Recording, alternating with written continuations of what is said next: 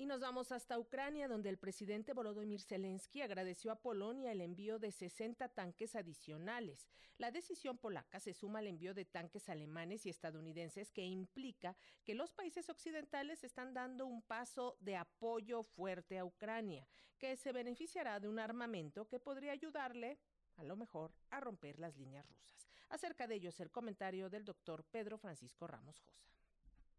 El revuelo generado en Europa tras la petición del presidente ucraniano de la entrega de carros de combate de sus aliados occidentales para así hacer frente a la esperada ofensiva rusa tras el invierno, se ha saldado positivamente tras el cambio de opinión alemán y su visto bueno final al envío de sus Leopard 2.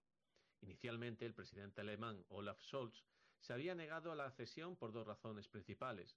En primer lugar, por el temor a una escalada en el conflicto, ante las amenazas rusas al respecto, y en segundo lugar ante las reticencias de su propio partido acerca de prestar semejante ayuda a Ucrania. Advertencia polaca de que enviaría los tanques con o sin permiso alemán, más la posibilidad de un aislamiento internacional por su negativa, han inclinado finalmente la balanza del lado del sentir mayoritario de los aliados. El Leopard es un carro de combate construido por el consorcio Krauss-Maffei-Bergmann y el fabricante Rheinmetall, cuyas variantes se han vendido a numerosos países, con una producción cercana a las 3.600 unidades desde 1978.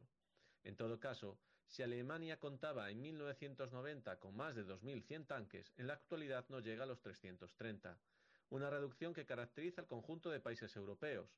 Por ejemplo, Polonia cuenta con 247, Suecia con 120, Finlandia con 200, Dinamarca con 44, Portugal con 37 y España con 347, de los cuales 239 serían de su versión más moderna. El objetivo es dotar en tres meses a Ucrania, bajo coordinación alemana, de dos batallones compuestos de 40 tanques Leopard cada uno, junto con la ayuda de otros países aliados que disponen de ese armamento. No será fácil, por tanto, para muchos países prescindir de partes importantes de su arsenal militar.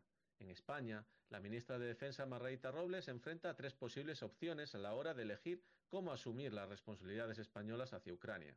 Enviar parte de los Leopard 2E más avanzados o reparar los Leopard 2A4 almacenados en Zaragoza, que son los menos avanzados, o por último enviar parte de los 2A4 que actualmente están destinados en Ceuta y Melilla. Alemania Finalmente se ha comprometido a un envío inicial de 14 Leopard 2 A6 con la intención de llegar al centenar en el futuro. La cesión alemana calma así las dudas ucranianas y aliadas sobre su compromiso con la defensa europea, pues no solo los europeos enviarán sus tanques, los Leopard alemanes y los Challenger británicos ya comprometidos por Londres, sino que también Estados Unidos enviará 31 tanques M1 Abrams, el equivalente a un batallón ucraniano, y empezará a entrenar inmediatamente en un tercer país aún sin decidir a soldados ucranianos en su uso y mantenimiento, aunque su compleja logística de apoyo retrasará su puesta en acción hasta el próximo otoño. Por su parte, en su tradicional lenguaje ofensivo, el portavoz del Kremlin, Dmitry Peskov, sostuvo que los tanques occidentales arderán en Ucrania y que el envío es un plan destinado al fracaso. Más contundente aún fue el embajador ruso en Berlín, Sergei Nechaev, que acusó a Alemania de cruzar una línea roja comparando los Leopard con los tanques nazis que invadieron Rusia durante la Segunda Guerra Mundial. El asunto de los tanques pone en evidencia dos realidades contrapuestas y que marcan el ritmo de la ayuda a Ucrania. Por un lado, la por ahora sólida unión aliada en torno a la ayuda a Ucrania, pero en contrapartida, las exigencias ucranianas ponen frente al espejo a esos mismos países europeos que llevan décadas descuidando sus propias capacidades de defensa. Con lo primero, Putin y sus secuaces no contaban, pero lo segundo es parte innegable de la explicación del aventurismo ruso.